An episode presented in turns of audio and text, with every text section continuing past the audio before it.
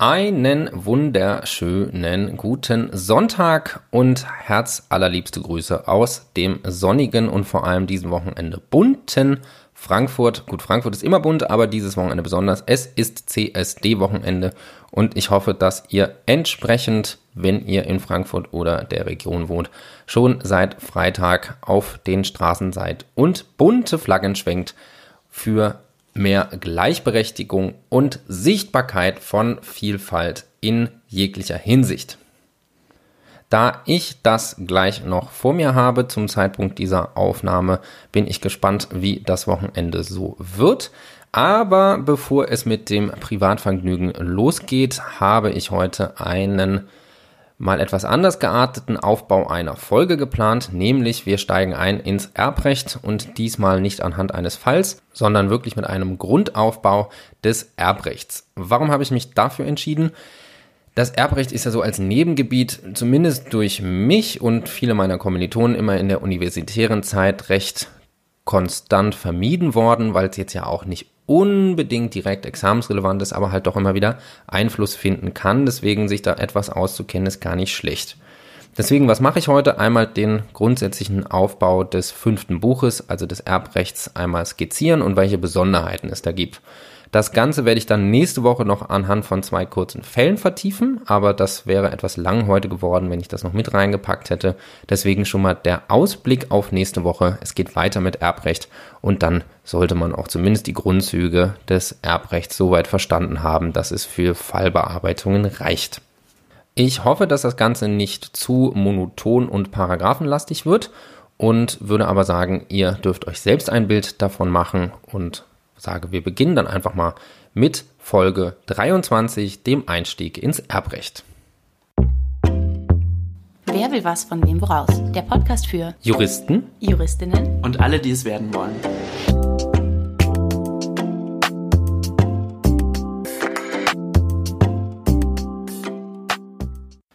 Damit starten wir ausnahmsweise mal nicht mit einem Sachverhalt, sondern mit dem Einstieg in das Erbrecht. Zunächst einmal, wer darf überhaupt erben? Das ist relativ weit gefasst und das sind alle natürlichen Personen. Auch übrigens die Leibesfrucht, also der Nasciturus, soweit er zum Zeitpunkt des Erbfalles bereits gezeugt wurde. Auch dann ist er erbfähig. Dann sind das juristische Personen, also sowohl der Staat als auch Kapitalgesellschaften wie die GmbH oder die Aktiengesellschaft und allgemein alle rechtsfähigen Gesellschaften, also die OHG, die KG und auch die GBR, da die ja nach herrschender Meinung auch rechtsfähig ist. Diese ganzen Personen sind erbfähig. Dann der Grundsatz, was passiert eigentlich im Erbfall? Also Erbfall ist natürlich ausgelöst durch den Tod eines Menschen und die Folge des Erbes ist grundsätzlich die Universalsukzession gemäß 1922 Absatz 1. Das bedeutet, das Vermögen geht automatisch als Ganzes, also mit allen Verbindlichkeiten und allen Vermögenswerten auf den oder die Erben über. An dieser Stelle sei einmal kurz der Aufbau des fünften Buches des BGB, also des Erbrecht, erklärt. Vielleicht an dieser Stelle der, der es kann, kann sich ja mal das BGB zur Hand nehmen und dann einfach mal mitblättern, dass man so eine grübe Übersicht bekommt, um welche Vorschriften sich es hier einfach dreht. Dazu erst einmal grundsätzlich, welche Möglichkeiten des Erbe gibt es. Es gibt das Erbe über die gesetzliche Erbfolge und dann über die gewillkürte Erbfolge also im Endeffekt durch Verfügung von Todeswegen, also durch Testament, gemeinschaftliches Testament oder den Erbvertrag. Und das ist so die Grundlage, wonach das, sich das fünfte Buch aufbaut, an welcher Stelle was thematisiert wird. Konkret heißt das, es geht los mit dem Paragraphen 1922, der erstmal die Rechtsfolgen des Erbes für den Einzelerben regelt. Das geht dann weiter bis zum Paragraphen 1942. Ab da geht es dann um die rechtliche Stellung des Erben, also insbesondere wie nimmt man eine Erbschaft an, wie schlägt man sie aus und welche Pflichten, eben das, was ich vorhin gesagt habe, auch die Nachlassverbindlichkeiten, die ergeben sich dann aus diesem zweiten Teil. Das Ganze findet grundsätzlich erstmal auf einen Erben Anwendung und ab dem Paragraphen 2032 ist das Ganze nochmal geregelt für eine Mehrheit von Erben, also wenn nicht eine Person alles alleine erbt. Ab dem Paragraphen 2064 geht es dann um das Testament. Alle Vorschriften, wie das aufgebaut sein muss, was darin stehen darf, was zulässig ist, was nicht zulässig ist. Insbesondere interessant sind da die Paragraphen 22, 29 fortfolgende, die sich genau damit auseinandersetzen, wie ein Testament überhaupt errichtet werden kann, von wem und in welcher Form.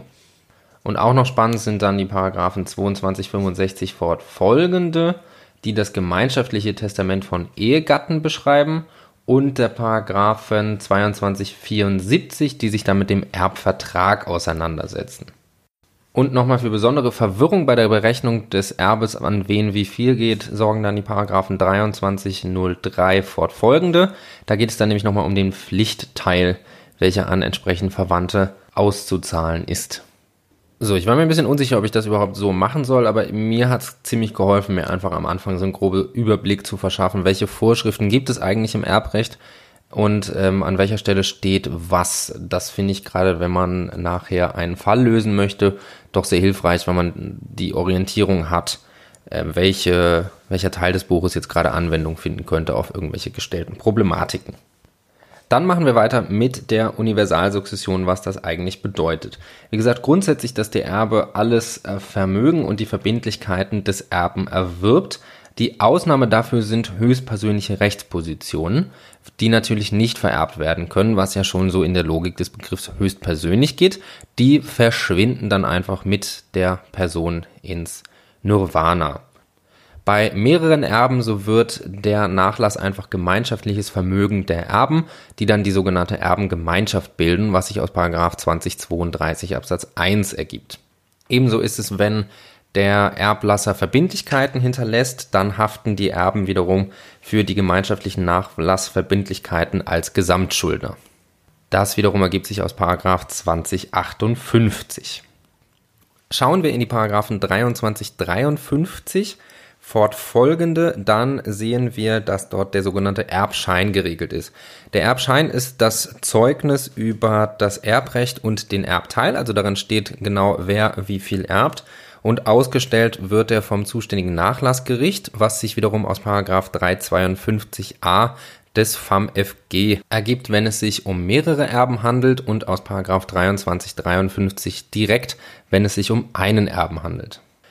Den Vorteil, den dieser Erbschein hat, ist, dass er gemäß 2365 eine Richtigkeitsvermutung hat und somit der gutgläubige Erwerb Dritter von den Scheinerben in Anführungsstrichen gemäß Paragraph 2366 beziehungsweise 2367 ermöglicht. Also der Erbschein erfreut sich ähnlich wie das Grundbuch dem öffentlichen Glauben an die Richtigkeit des Dokuments. Kommen wir aber nun zum spannenden Teil, nämlich der gesetzlichen Erbfolge aus den Paragraphen 19, 24 fortfolgende. Erst einmal, wann tritt überhaupt die gesetzliche Erbfolge ein? Das ist dann der Fall, wenn weder ein immer wirksames Testament, gemeinschaftliches Testament oder ein Erbvertrag vorliegt. Wenn keins davon vorliegt, beziehungsweise keins davon wirksam ist, dann greift die gesetzliche Erbfolge nach dem Ordnungsprinzip aus den Paragraphen 1930. Dem folgt erstmal grundsätzlich das Prinzip, das, was sich aus 1930 ergibt, ein Verwandter nicht zur Erbfolge berufen ist, solange ein Verwandter einer vorhergehenden Ordnung vorhanden ist. Das bedeutet, dass immer erst die erste Ordnung, die zweite Ordnung und so weiter überprüft wird, ob da Erben vorhanden sind und wenn da gar keiner vorhanden ist, dann geht es erst in die nächste Ordnung und sonst ist schon bei der ersten, wo es überhaupt noch Erben gibt, bereits Schluss und es wird alles in dieser Ordnung verteilt.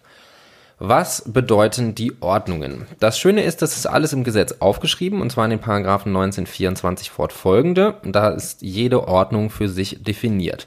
Was man sich grundsätzlich merken kann, ist, dass das natürliche Gefühl, also je näher die Person vom Familienverhältnis einem steht, desto näher ist auch die Ordnung. Was vielleicht erstmal ein bisschen irritierend ist, ist, dass sich aus einer Ordnung nicht nur die Personen direkt ergeben, sondern auch immer die Abkömmlinge, dieser Ordnung. Das heißt, nehmen wir die erste Ordnung, aus der gehen nicht nur die Kinder des Erblassers heraus, sondern auch wiederum deren Kinder, also die Enkel des Erblassers und wiederum die Abkömmlinge der Enkel, was dann ja die Urenkel, Urorenkel und so weiter sind.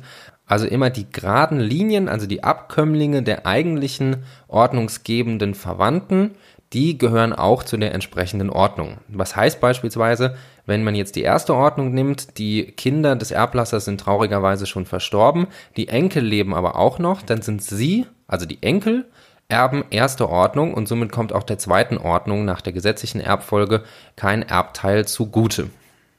Dabei gibt es dann noch einige Besonderheiten. Bei den Erben erster Ordnung nach 1924 ist das der Fall, wenn ein zur Zeit des Erbfalls lebender Abkömmling noch lebt, dann schließt der wiederum die durch ihn abstammenden verwandten Abkömmlinge von der Erbfolge aus. Also nehmen wir das Beispiel.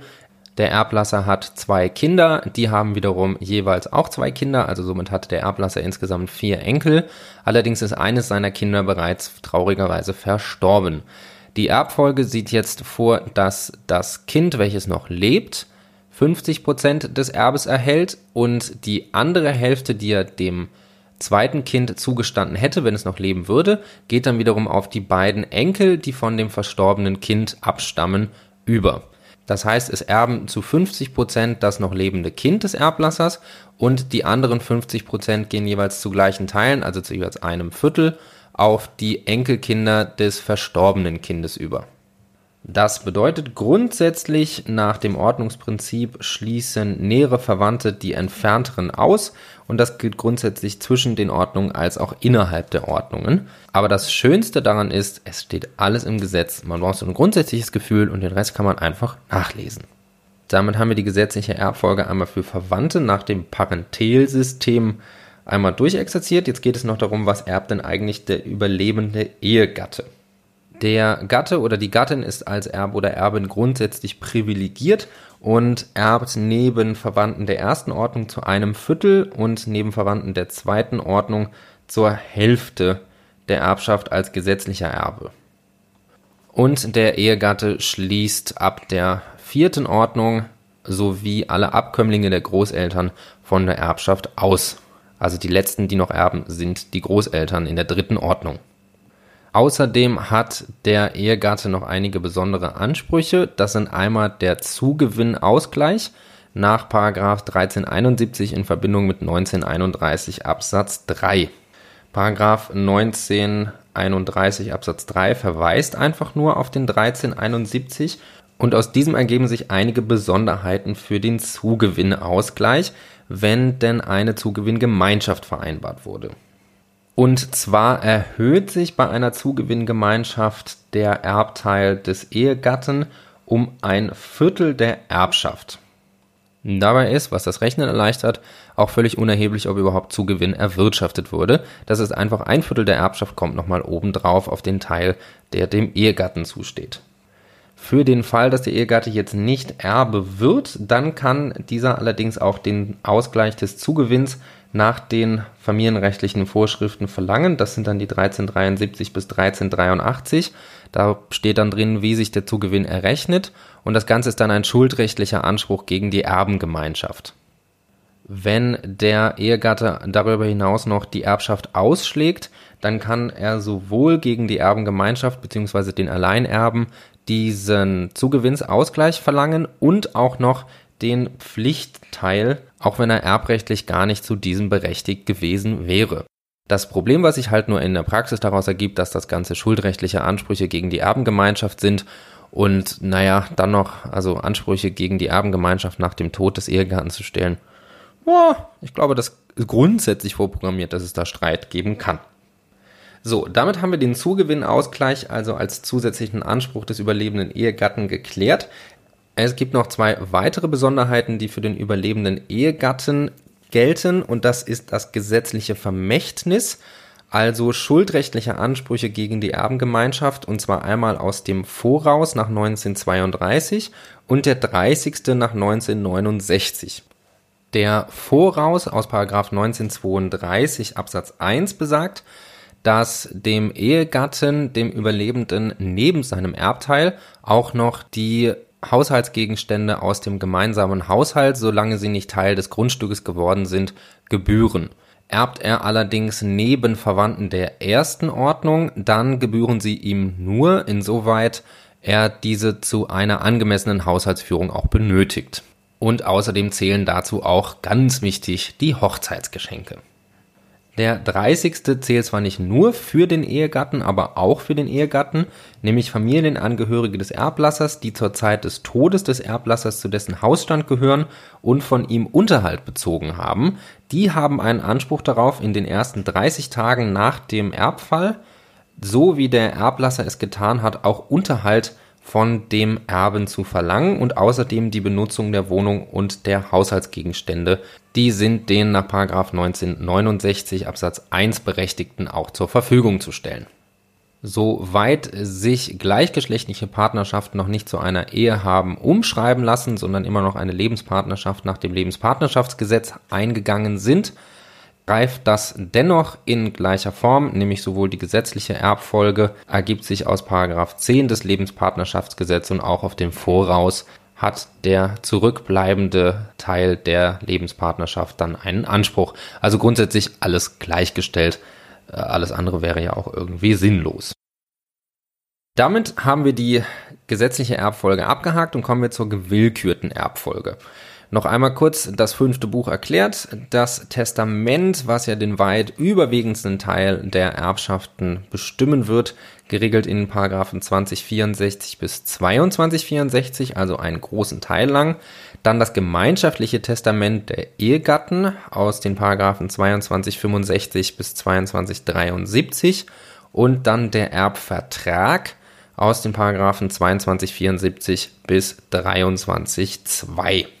Erst einmal dazu, wer darf überhaupt ein Testament erlassen? Das ist grundsätzlich jeder, der das 16. Lebensjahr vollendet hat. Und wer allerdings minderjährig ist, aber schon testierfähig für ein Testament, der kann ein Testament nur zur Niederschrift vor einem Notar abgeben. Das Ganze ergibt sich aus Paragraph 2229 und da steht auch drin, dass es keine Zustimmung zur Errichtung des Testaments durch den gesetzlichen Vertreter benötigt. Grundsätzlich ist es neben der Niederschrift vor einem Notar auch möglich, ein eigenhändiges Testament zu erlassen. Das bedeutet eigenhändig geschrieben und unterschrieben. Grundsätzlich empfehle ich einfach mal die Paragraphen 22 und 29 fortfolgende durchzulesen. Da steht eigentlich alles drin, was man wissen muss.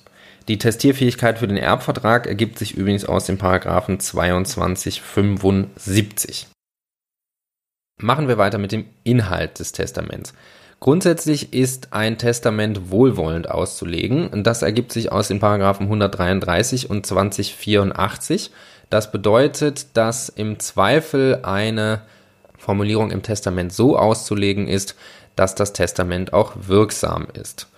Das wird ergänzt nochmal durch die Auslegungsregeln der Paragraphen 2066 fortfolgende und 2058 fortfolgende.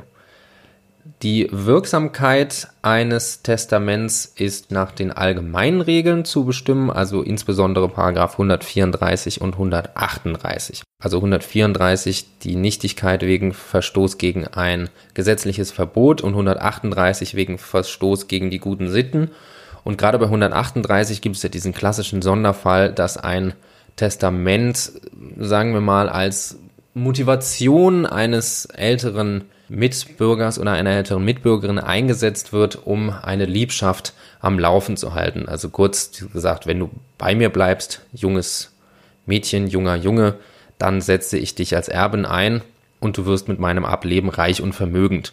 Da ist die Trennung was da noch den guten Sitten entspricht und das nicht. Und das sagt, wenn das Testament eingesetzt wird, um die, nennen wir es mal, Beziehung einzugehen und am Laufen zu halten, dann ist das Ganze sittenwidrig und das Testament somit nichtig. Andererseits natürlich nicht sittenwidrig ist es, wenn das Testament eingesetzt wird, um einer bestehenden Liebschaft oder auch einer neu entstandenen Liebschaft eine entsprechende Gewichtung zu verleihen, weil man diesen Menschen eben besonders gern hat. Boah, ich persönlich finde das, also man kann nur mit seinem Erbe machen, was man will und ob man das dann als Anreiz oder was auch immer setzt, ob man der jetzt im Lebenden Geld gibt oder als Nachlass, ja, okay, sehe ich nicht so, aber äh, die Meinung gibt es. Des Weiteren gilt noch der Grundsatz der Höchstpersönlichkeit des Testaments. Damit geht auch einher, übrigens sich ergebend aus dem Paragraphen 2064 fortfolgende, dass zum Beispiel ein Testament nicht in der Weise getroffen werden kann, dass sie einen anderen bestimmt, wer erben soll oder wer nicht erben soll, beziehungsweise ob das Testament überhaupt gelten soll oder nicht. Das geht nicht, weil es eben eine höchstpersönliche Willenserklärung ist. So entsteht das Testament. Wie kann es beseitigt werden? Das geht ganz einfach nach Paragraph 2253 und seinen Nachfolgern jederzeit durch den Widerruf durch den Erblasser. Oder das Ganze kann auch gemäß den Paragraphen 2078 fortfolgende durch Dritte angefochten werden.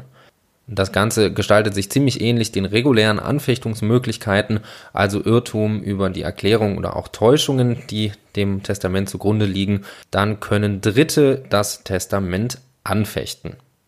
Machen wir weiter mit der Auslegung eines Testaments. Wann ist ein Testament auslegungsbedürftig? Das ist dann der Fall, wenn die in dem Testament getroffenen Anordnungen, also wer was erben soll, den Zweifel erwecken, dass dies nicht dem Erblasser Willen entspricht. Dann gibt es die erläuternde Auslegung nach dem wahren bzw. mutmaßlichen Willen des Erblassers und die ergänzende Auslegung nach dem hypothetischen Willen des Erblassers. Das Ganze bestimmt sich immer im Zeitpunkt der Testamentserrichtung und dreht eigentlich nach den grundsätzlichen Regeln im BGB, außer natürlich nach 157, also der objektive Empfängerhorizont, der greift hier natürlich nicht weil das Testament ja eine nicht empfangsbedürftige einseitige Willenserklärung ist. Dann gibt es nach der herrschenden Meinung die sogenannte Andeutungstheorie. Das heißt, alle Auslegungen des Testaments müssen irgendwie einen Ursprung im Testament selbst finden, also da angedeutet werden, weil dies ja gerade der letzte Wille des Erblassers ist. Das Ganze kann man einfach mal in den Paragraphen 2066 beziehungsweise 2087 fortfolgende nachlesen, was da in vereinzelten Konstellationen, also insbesondere bezüglich der Erbeinsetzung und bezüglich der bedachten Person bei Unklarheiten, wie das dann auszulegen ist. Werfen wir nun einen Blick in die Paragraphen 2303 fortfolgende, also das Recht über den Pflichtteil. Grundsätzlich, was sagt der Pflichtteil? Der besagt, dass wenn die in Paragraphen 2303 genannten Personen durch Verfügung von Todeswegen enterbt wurden, dann haben sie einen Anspruch gegen den Erben oder die Erbengemeinschaft auf 50 Prozent ihres ihnen eigentlich nach Gesetz zustehenden Erbteil.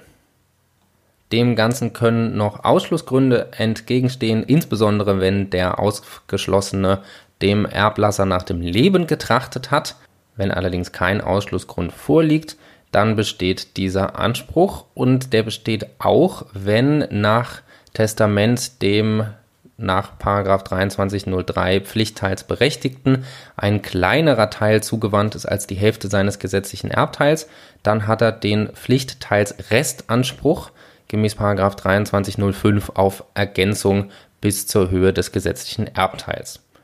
Was außerdem noch eine Besonderheit ist, ist bei Schenkungen innerhalb der letzten zehn Jahre durch den Erblasser, dann hat es noch einen Pflichtteilsergänzungsanspruch in 2325, der dann auch den Pflichtteil wieder erweitert.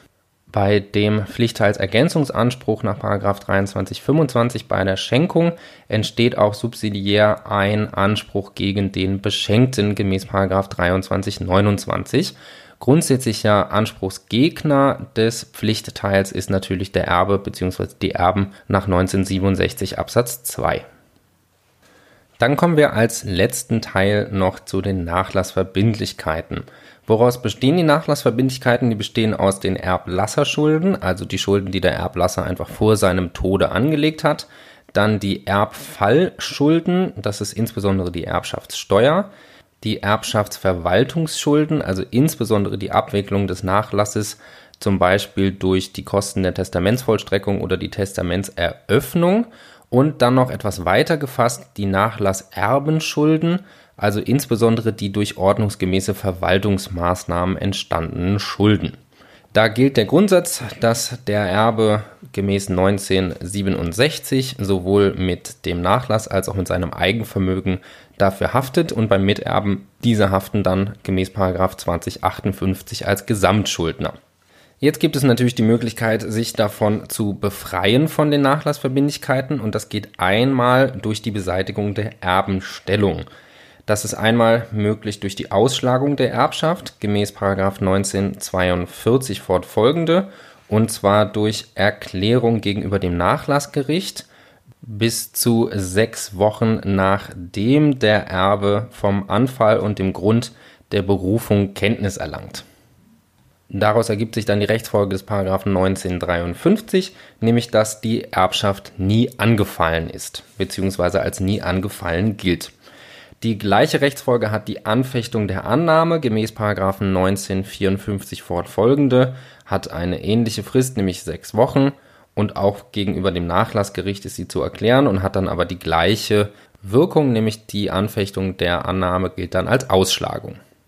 Dann gibt es noch die Möglichkeit, die Nachlassverbindlichkeiten auf den Nachlass zu beschränken, also dass die Erben nicht mehr mit ihrem persönlichen Vermögen haften. Das gilt unter bestimmten Voraussetzungen. Einmal, wenn eine Nachlassverwaltung zugunsten der Befriedigung der Erbengemeinschaft eingesetzt wurde, also Paragraphen 1975, 1981 fortfolgende. Oder wenn die Nachlassinsolvenz eröffnet wurde, auch 1975, 1980 oder bei der Dürftigkeitseinrede des Paragraphen 1990. Die Dürftigkeitseinrede sagt einfach, dass sich weder die Nachlassinsolvenz noch die Nachlassverwaltung lohnen würden, weil die Erbmasse zu gering ist, dann kann trotzdem die über die Erbmasse hinausgehende Erfüllung von Verbindlichkeiten verweigert werden. Bei einer Erbengemeinschaft gibt es noch die Möglichkeit, die Einrede des ungeteilten Nachlasses nach 2059 Absatz 1 Satz 1 zu erheben. Das heißt, dass bis zur Teilung des Nachlasses jeder Miterbe die Beschränkung der Nachlassverbindlichkeiten auf seinen entsprechenden Teil fordern kann. Noch eine Besonderheit ergibt sich, wenn der Erbe das Handelsgeschäft des Erblassers übernommen hat, dann haftet er nämlich nach 27, 25 HGB immer in vollem Umfang, soweit es sich um Verbindlichkeiten des Betriebs handelt. Und damit sind wir am Ende des Einstiegs in das Erbrecht. Ich hoffe, dass gerade die, die es so wie ich gehandhabt haben und sich in der Uni dem Erbrecht lieber auf Distanz gehalten haben, dass die so einen groben Überblick bekommen haben, worum es im Erbrecht geht. Und vor allem das Wichtigste ist ja, wo nachzuschauen ist, wenn es an entsprechende Probleme geht. Solltet ihr euch mit dem Erbrecht schon beschäftigt haben, hoffe ich, dass das hier eine schöne Wiederholung für euch war und würde mich natürlich freuen, wenn ihr Wer will was von wem woraus weiterhin gewogen bleibt und auch nächste Woche zur zweiten Folge zum Erbrecht wieder einschaltet. Bis dahin wünsche ich euch eine wunderschöne Woche und viel Spaß weiterhin mit Jura.